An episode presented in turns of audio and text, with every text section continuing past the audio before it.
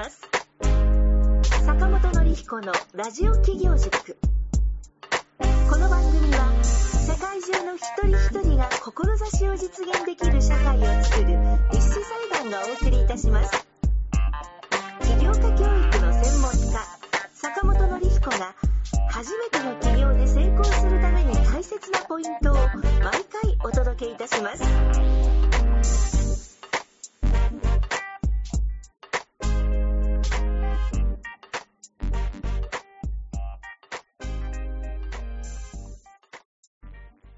リスナーの皆さんおはようございます。立志財団の森川です。今日もラジオ企業塾が始まりました。坂本先生、よろしくお願いいたします。はい、よろしくお願いします。えー今日もリスナーの皆さんの企業のお役に立つ内容をお届けいたします。いつも坂本先生と二人でお届けしているんですけれども、今日もゲストの方をお招きしております。えー前回に引き続きまして、小林隆さんに来ていただいております。小林さんよろしくお願いいたします。よろしくお願いします。えっと、今回から聞き始めの方もいらっしゃると思うんで、はい。またあの、簡単に小林さん自己紹介お願いいたします。はい。えー株式会社フィーネスという会社で代表取締役をしております小林隆と申します。え今はですね、企業研修をやっていたりですとか、あと今日メインでお話しする海外のビジネスですね。まあ、中小企業さんが海外に行くときのサポートをしていたりですとか、あと最近はあの学生さんとか、あ個人の社会人の方とかが海外に行くサポートなんかも始めております。よろしくお願いします。はい、ありがとうございます。よろしくお願いいたします。小林さんがご自身で起業されてから、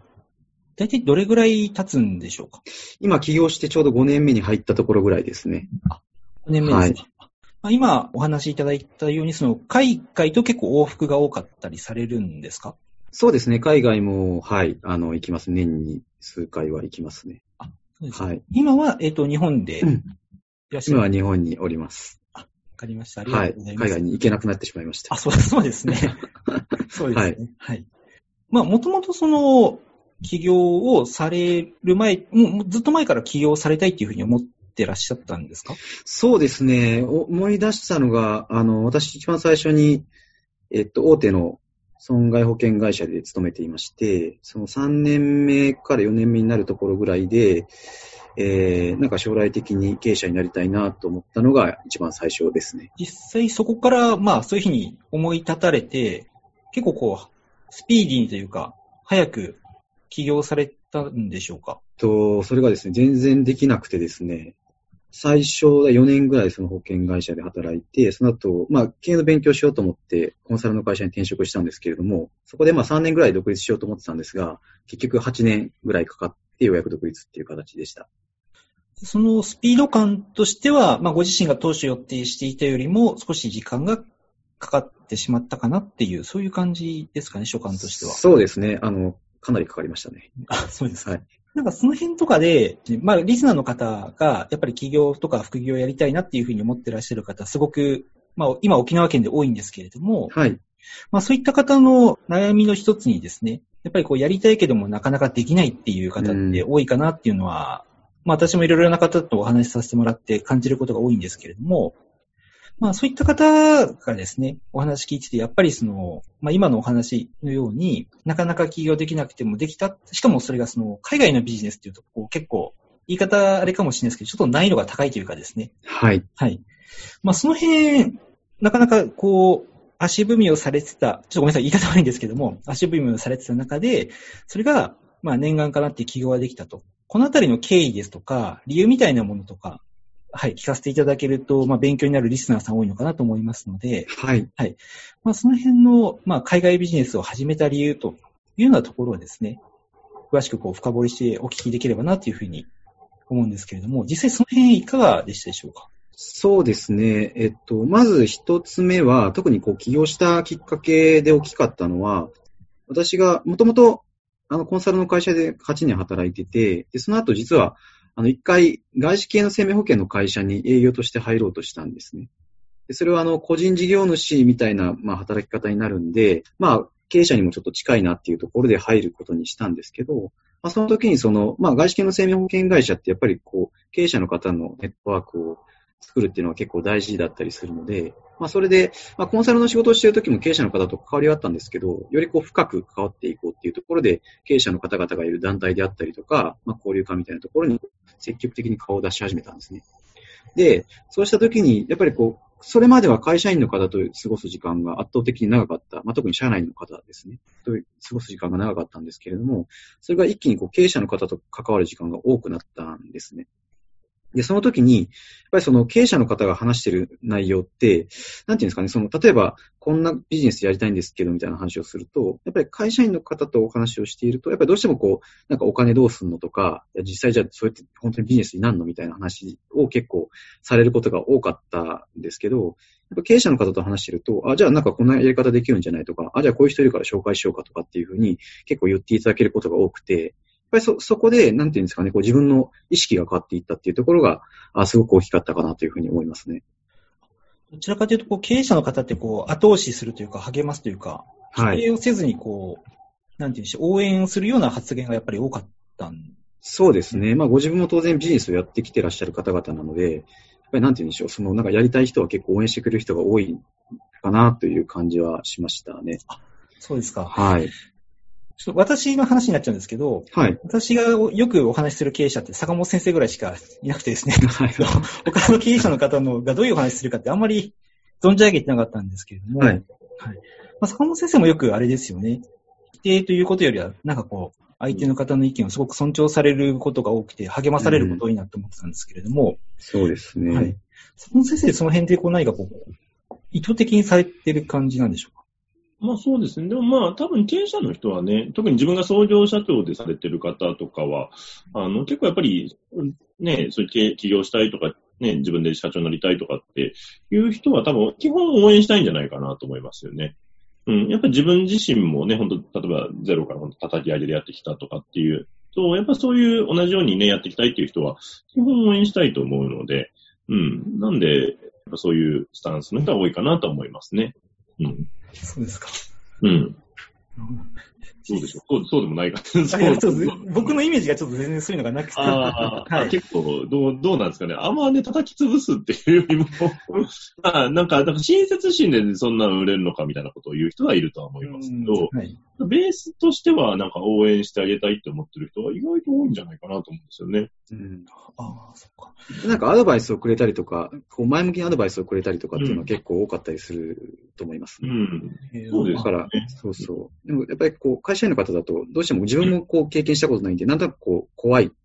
怖いというか、まあ、リスクの方をやっぱりちょっとどうしても言いがちだったりするんで、そうするとなんか、なかなかこう踏み出すきっかけがなかったりとかっていうのはあるような気がしますね。うん。うん。そうですね。お呼び越しのね、意見の方が、やっぱりどうしてもやってない人の方がそういう意見が多いかなと。うん。うん、やっぱりやってる人はね、なんか、ね、良きにしろ悪きにしろなんかやっぱ応援してあげたいみたいな気持ちは結構ある方は多いのかなっていう気はしますよね。うん、なんか今のお話伺ってると、付き合う人の選び方ってすごく大事かなっていうのをすごく思ったんですね。やっぱりこう、人に、まあ、誰、誰の言葉を聞くかっていうのも大事だと思うんですけども、その聞いた言葉が自分にとってプラスな言葉なのかマイナスな言葉なのかって、少なからずこう影響をどうしても人間だから受けてしまうと思うんですけれども、まあ、そういった中でこう、後押ししてくれるですとか、まあ、前向きなこになれる言葉をかけてくれる人とのこう出会いとかつながりってすごく大事だなっていうのを今、お話伺ってて思ったんですね。うん。あの、海外を始めたきっかけもやっぱりそこにあっ、はい、結局その、まあこれ二つ目の理由もあるんですけど、はい、まあ私がもともと日本の、まあ市場はこれからどうしてもこう人口が減っていく中で、えー、縮小していくのがなんとなくこう予想できる中で、やっぱりその海外の市場ってこれからどんどん大きくなっていって、アジアもどんどん成長していくので、まあ日本の製品とかサービスが海外で売れる、まあそのサポートをしたいっていう、まあその思いから始まっているところがあって、そのやっぱり海外ビジネスを始めた二つ目の理由で言うと、その思いをちゃんとこう、なんていうんですかね、こう人に伝えたっていうところがあって、で、これも、あの、さっきの経営者のネットワークとも関わってくるんですけども、経営者の方もとにかくあの、自分がやりたいことは口に出せっていう人、方がいて、僕もなんか特に何か、その海外でやった実績もなければ何もなかったんですけど、とりあえずあの、海外でこんなことしますみたいな、したいですみたいなって言ってたんですよ。で言ってると、やっぱりそういう人を紹介してくれて、シンガポールでこんな人いるよみたいな。まあ僕シンガポールから始めたんですけど、で、あの、シンガポールのチケットを取っていくってなった時に、なんかいろんな人を紹介してくれたんですよ。で、その、そのご縁で、その、またシンガポールの方が、ある、現地の日系の会社さんを紹介してくれて、ちょうど日本で中小企業さんが海外進出する時のサポートを始めるから、じゃあ一緒にやるみたいな感じで言っていただいて、っていうのがスタートだったんで、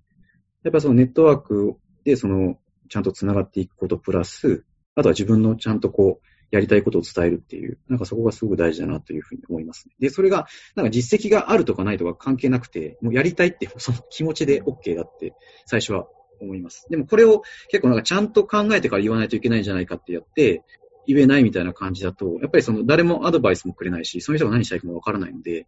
とにかくこう、まずやりたいと思ったことは言葉にして言うっていうのはすごく大事だと思います、ね。なんかあの、お話を伺って、いや、なんかすごいなと思ってですね。まあ人との出会いっていうのもすごく大事なものだと思いますし、まあそういったご縁でこう、うまくいったっていうふうにこう感謝されてるお話もすごくいいなと思いましたし、あと、個人的には最後のところってすごく、あの、グッとくる方多いのかなって思ったんですよね。なんていうんでしょう、実績よりもそのやりたいっていう気持ちが大事っていうところとか。はい。なんかその、若い学生さんとかが、なんか将来こうやりたいですみたいな感じのことって、まあまあ結構応援されることって多いかなと思うんですけど、もうある程度あれですよね、あの社会人も経験されてて、っていうところですよね。そうですね。私、独立したのが35だったので。ですので、はい、はい。まあまあ、あの、そういった時に、なんかこう、どうしてもこう、現実とか、いろんなことが見えてくると、実績とか自信がないからっていう思いってどうしても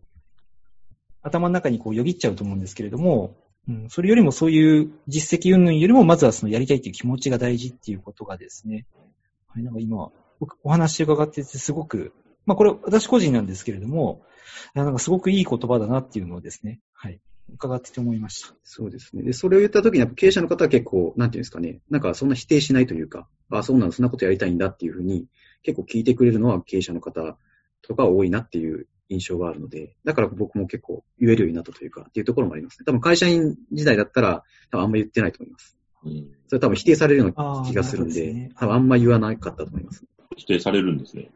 うん、否定するつもりはないんだと思うんですけど、やっぱりどうしてもこう、なんていうんですかね、いや、じゃあお金大丈夫なのとか、うん、あそういう話にやっぱり言っちゃうというか、うんうん、生活どうなのとか、みたいなとか、じゃあどうやってお金稼ぐのみたいな、とか、やっぱそっち系に入っていくと、いや、まだちょっと決まってないんだよね、みたいな。じゃあダメじゃん、みたいな感じになるっていう、なんかよくある会話ですね。そうですね。やっぱりね、経営者の人とかっていうのは、やっぱり、あの、やっぱやりたいこと言うって大事ですよね。言ってると本当に、あの、それをどうする、どうやったらできるかを一緒に考えてくれるっていうかね。うん。できない理由を考えるんじゃなくて、で、できない理由なんてね、言い出したらいっぱいありますからね。それを一緒に考えてくれるってのは心強いですよね。うん。坂本先生もよくあの、このラジオとかでも、その、伝えるっていうことってすごく大事っていうことをよく教えていただくんですけれども、なんかその辺とかってこう、まあ人にこう伝えることの大切さとかで坂本先生がこう感じることとかってあったりされますか？あそうですね。やっぱ多くの人が伝えてないなっていうのはすごくありますね。あの、自分がこういうことやりたいんだっていうの やっぱり言ってない人がすごく多くて、まあ、うちのね、あの、企業塾とかだとね、そういうプレゼンとか、事業計画の発表会っていうのをやりますけれども、で、やっぱり結構そこで皆さん、ね、やっぱ慣れてない方はすごくハードルを感じるというか、あの、要はそもそも自分が何をしたいかって人に言ったことが多分ないんだろうなっていう。うん、だから多分それをね、やるときにすごく抵抗があったりするんですけど、でも逆にそれを言えるようになると、そう、今小林さんが言ってくれたみたいに、あの、不思議なんですけど、結構応援してくれる人が出てくるんですね。で、特にそれが、なんだろうな、単に自分が金持ちになりたいですだけだと、うん、頑張れってなるんですけど、あの、か、その人のお金を狙いに来る人が来るだけなんですけど、うん。あの逆になんか人のためにこんなことしたいとか、世の中のためにね、こういうサービス作りたいとか、ね、誰か助けたいとかって言ってると、ああ、じゃあ自分も自分もみたいな感じで、あの、なんかアイディアくれたりとか、まあ人によってはなんかね、いろいろ紹介してくれたりとかっていっぱいあると思うんで、だからやっぱりこれをやりたいって言えるかどうかってすごく人生を変えるなと思いますね。あ、あの、それで言うと、このラジオがまさにそうだなっていうふうに思ったんですよね。あの、坂本先生がたまたまその、純駆動書店さんのトークイベントで沖縄に来られてた時に、まあまあ何人かでこう、打ち上げじゃないですけど、トークイベント終わった後にこう、食事とかご一緒させていただいている中で、ある方からこういうラジオやったらっていうふうにアドバイスいただいて、でそれも、なんかこう、目立ちたいからとか、なんかララジオのパーソナリティを名乗りたいからとかっていうような話ではなくて、まあ、坂本先生が話をされている内容を、す、すごくその、ご紹介いただいた方が、いい内容だと思っていただいて、まあ、広められたらいいですよっていう話を、まあ、お酒飲みながらだったんですけれども、してたら、そうそう、そういえばこういうラジオ番組やるからどう？みたいな感じでご紹介いただいたのがあったなっていうのをですね、今坂本先生のお話を伺ってて、そういえばそんなことあったなっていうのを思い出しました。ね。なんで、やっぱりそういうね、なんかやっぱり言言ってみるってすごく大事ですよね。でそこから始まってくるなっていうのがありますよね。うんそうですね。ですので、今のその小林さんが挙げていただいた、その二つ目の、まあ、人に伝えるっていうところですかね。これすごく、あの、励まされるというか、あ、じゃあそれなら自分も言わなきゃって。思われたリスナーの方も多いのかなっていうふうに、なんか私自身はお話を伺っててすごく思いました。あとやっぱりそれを応援してくれる仲間というか、方々と一緒にいるっていうのもすごく大事だなと思いますね。なんか言ってみて、そう、あ、いいねとか、あ、じゃあこうしたらって言ってくれる仲間をどんだけこう周りに増やしていくかっていうのはすごく大事だと思いますね。自分がやりたいと思って伝えた言葉の、やっぱり好意的な反応をしていただいた方こそ仲間にすべきだというか。と思います。でないと、あの、多分自分のモチベーションが結構、あの、持たないというか、否定され続けるとやっぱり結構しんどいので、最初特に。わかりました。ありがとうございます。で今、二つ目挙げていただいたんですけれども、あと、まあ、三つ目っていうと、どんな理由とかってありますか？そうですね。今、あの、やっぱり大事なのって、坂本さんがおっしゃってたみたいに、その、大義名分というか、その自分がいいというよりも、まあ、それももちろんあって、OK だし、あるんですけど、やっぱりこう世の中のためにどうしたいとか、周りの人のためにどうしたいとかっていう、なんかその大義名分みたいなことはやっぱり絶対的にあった方が、より応援してくれる人が多くなるので、やっぱりそこはある方がいいなというふうに個人的には思っています。僕だったらやっぱり日本のマーケットをこれから世界に広げていきたいんだっていう、まあそこの思いがあって、そこの思いで繋がって一緒にこう仕事を始めたっていうところがあったので、で、結構やっぱりそ、それをを喋ってると、なんとなくこう、なんていうんですかね、こう、まああんま否定はしないですよね。まあそうなんだと。で、じゃあ、あの、こういう人紹介するねとかって言ってくれる人がいたので、やっぱそこの、うん、なんか世の中のため、世のため、人のためみたいな、まあそこまでこう、なんていうんですか、大きくなくてもいいですけど、まあ自分だけじゃなくて、こういう人を助けたいとか、こういう、こういうところを良くしたいとかっていう、なんかそれは、あの、ベースとして持ってた方がいいかなっていうふうに思いますね。そこも坂本先生からはよくですね、このラジオの中では、例えばその志ですとか、そういった言葉を通して教えていただくこと多いと思うんですけれども、今坂本先生、小林さんのお話聞かれて何かこう、思われたこととかってありますか？そうですね。まあ、今はね、本当もうおっしゃってたま、まさにだなと思って、やっぱりそういう、その大義があるかっていうところ。で、これ結構やっぱり、上の方の人になればなるほどそこをみんな見てるなっていう感じですよね。あの、なんだろうな。あの、まあ、ちっちゃいね、ビジネスもう別にダメとかじゃないんですけれども、やっぱり本当にね、心ある経営者の方とかね、まあ、あの、やってる方って、やっぱそういうのが、根底にあるっていうのが前提になってくるというか、ね。で、逆にそこが本当にあればね、もう本当それこそ出資してくれるような方もいらっしゃったりとか、ね、なんかまあ本当人紹介してくれたりとかっていうね、ことも起こってくるんで、で、やっぱり自分のためってやってると、みんなあんまり そう、応援する気にならないですよね。なんで、応援したところでその人しか救われないんだったらあれですけど、でもその人助けたら1000人助かるとか、1万人助かるってなると、あ、じゃあちょっと応援しようっていう風にやっぱなりやすいですよね。でね、今小林さんが言われたのは、もうまさに、えー、まあ、そこを本当にされてるなと思うし、あの、素晴らしいなって本当に思いましたね。あれですよね、まだ小林さんが起業する前の話だから、それこそこう実績も何もないところで、まあそういうことをこう、話をしてたら、あの、応援してくださる方とかが増えてきたっていうことですよね。そうですね。まあ、厳密に言うと起業して、最初はまあ、コンサルをずっとやってたので、まあ、本当国内の中小企業さんの、まあ、人材育成とかの、マネージャー育成とかのコンサルをやり始めたんですけど、まあ、そこからもすぐに海外の仕事をやろうと思ってやり始めたので、で、その時にもうとにかく自分のやりたいことを言いなさいっていう、なんか、経営者の先輩からの教えがあって、えー、それをひたすらやってました。で海外の仕事はずっとやりたかったので、もう、それこそ、あの、私学生時代にバックパッカーやってて、うん。なんでもう十何年ずっとやりたかったんですけど、一回もやったことなくて、うんで、でもやっぱり起業して、で、しばらくまあ3年ぐらいはこう国内でやって、そこからやろうかなと思ってたんですけど、やっぱりなんかやりたいこと、どうせ起業したんだったらやりたいことやろうと思って、こういうことやりたいんですって言い始めて、言い始めて3ヶ月ぐらいで海外の仕事できるようになったので、まあそこのスピード感はまあ多分いろいろあると思うんですけれども、でもまあ早いとそれぐらいできちゃうっていうのは、あの個人的に実感したことですね。そうか、そうですよね。サラリーマン時代経験ないんですもんね、海外ビジネス。全くないですね。ああ、それすごいですね。うん。ね、そこから本当に言い出して3ヶ月、ね、3ヶ月で変化するってすごいですよね。はい。うんだから本当にそれはさっき言った、そのちゃんと、そういうネットワークがちゃんとあって、で、なんか口に出して言って、まあ自分なりにこう大義名分があったっていう、うん。なんかそこで人がこう応援してくださる方がなんかこううん周りにいらっしゃったというか、で、その、繋がってって、結局繋がって、繋がった3つ先ぐらいにの方と一緒に仕事を始めたので、結局まあ、この間の方もこうい話に共感してくれてみたいな。うん。だから本当にその、やっぱり、なんていうんですかね、こう、サポートしてくれる方っていうのはやっぱ世の中にいるんだなっていうのはすごくこう、思うことですね。これはあの、起業して2年目ぐらいで結構、なんか売り上げとかが一気に落ちてやばくなった時もあったんですけど、まあ、その時もなんかやばいですって言ったら結構助けてもらったみたいな、ええあって、はい。はい。なので、あの、助けてくれる人は結構世の中にいるっていうのは、めちゃくちゃ感じましたね。うん、そうですね。やっぱ、助けてくださいもちゃんと言えるかどうかってすごく大事ですよね。そうですね。それはめちゃくちゃ大事だと思います。うん。なはい。かなかね、どうしても皆さん、どうしてもね、起業して自分がやってるとなかなかそれ言えなかったりとかね。あのそうですね。坂本さんの研修とか言われて、僕もすごく最近意識しているのは、結局自分でやろうとしないというか、うんもう本当にこう、できないことを助けてもらうっていう感覚でやって、やっぱなんか自分で全部できなきゃいけないみたいな風に結構思ってたんですけど、うん。最近はそれをもうだいぶ手放すようになってきてます。うんうんうん。できないし、もうやりたくないって言います。はい。そうですね。いやそうですでもね、まあそれもね、ちゃんとその大義がね、ちゃんとあるから、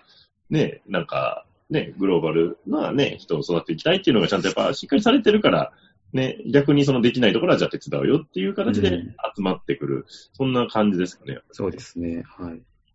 ねなんでやっぱその辺の部分はすごく大事ですよね。うん。と、ありがとうございます。すごくですね、この企業とか、あとまあ海外とかに興味のある方が、今の小林さんとか、まあ坂本先生のお話聞かれて、すごく、まあ勇気づけられた方多いと思うんですけれども、まあその小林さんのビジネスの内容とかに、まあご興味持った方がですね、小林さんにこう何かお問い合わせとか連絡を取りたいなっていう時に、こういうふうにしたらいいなとかって、何かご都合のいい方法とかありますか？そうですね。あの、私も坂本さんとか森川さんと同じ立志財団で活動させていただいてまして、その中のグローバル、グローバル部門を担当していますので、もしご興味あれば立志財団で検索していただくと、あの、財団のページが出てきますんで、まあ、そこから、あの、グローバル部門に興味ありますって言っていただければ、あの、私の方がお話もしますし、まあ、あの、セミナーとかもやってますんで、はい、あの、いろいろと、あの、お手伝いできるところがあるかなというふうに思います。そうですね。これ聞かれて小林さんのサポートを受けて、海外で成功される沖縄県の方いらっしゃらすごく嬉しいなと。めちゃくちゃ嬉しいですね。はい。ありがとうございます。今日はですね、小林さんに長い間その起業、まあ10年近くですね、起業したかったけども、まあできなかった小林さんが海外のビジネスを始めたまあ3つの理由ということで、人のつながりっていうんでしょうかね。ネットワークの大切さ、あとまあ伝えることの大切さ、あと大義名分を持つということの大切さということについて教えていただきました。今回の内容は以上になります。今回の内容があなたの企業の成功の役に立ちましたら嬉しく思います。えー今回はですね、ゲストに小林隆さんをお招きしてお届けさせていただきました。えー坂本先生、小林さん、今日はありがとうございました。ありがとうございました。えーリスナーの皆さん聞いていただきましてありがとうございました。また来週お会いしましょう。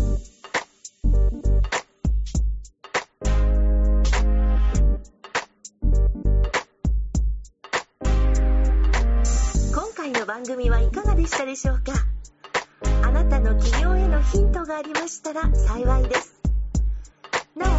坂本典彦への質問をお受けしております。立志財団公式サイトよりご質問ください。立志財団で検索してみてください。また次回もお楽しみに。提供は世界中の一人一人が志を実現できる社会を作る立志財団がお送りいたしました。